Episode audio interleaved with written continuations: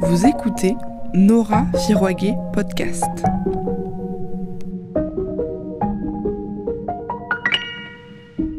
Page 6, épisode 1, L'art de la joie, Goliarda Sapienza.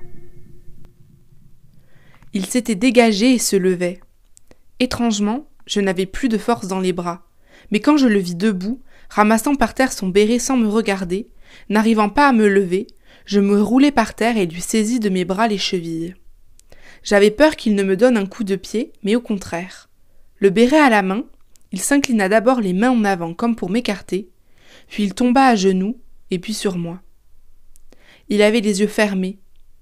Il s'était fait mal en tombant Il s'était évanoui Un siècle passa, je n'osais parler. J'avais peur qu'il ne se détache de moi, et puis même si j'avais voulu, je n'avais à présent même plus la force de bouger les lèvres. Je ne connaissais pas cette étrange fatigue, une fatigue douce, pleine de frissons qui empêchaient de sombrer. Derrière mon dos s'était assurément ouvert tout grand un précipice qui me donnait le vertige.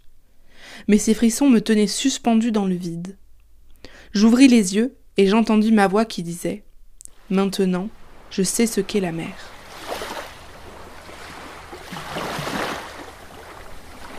6 est un podcast de Nora Firouaguet Podcast. Merci à Kimaya pour la création originale du générique.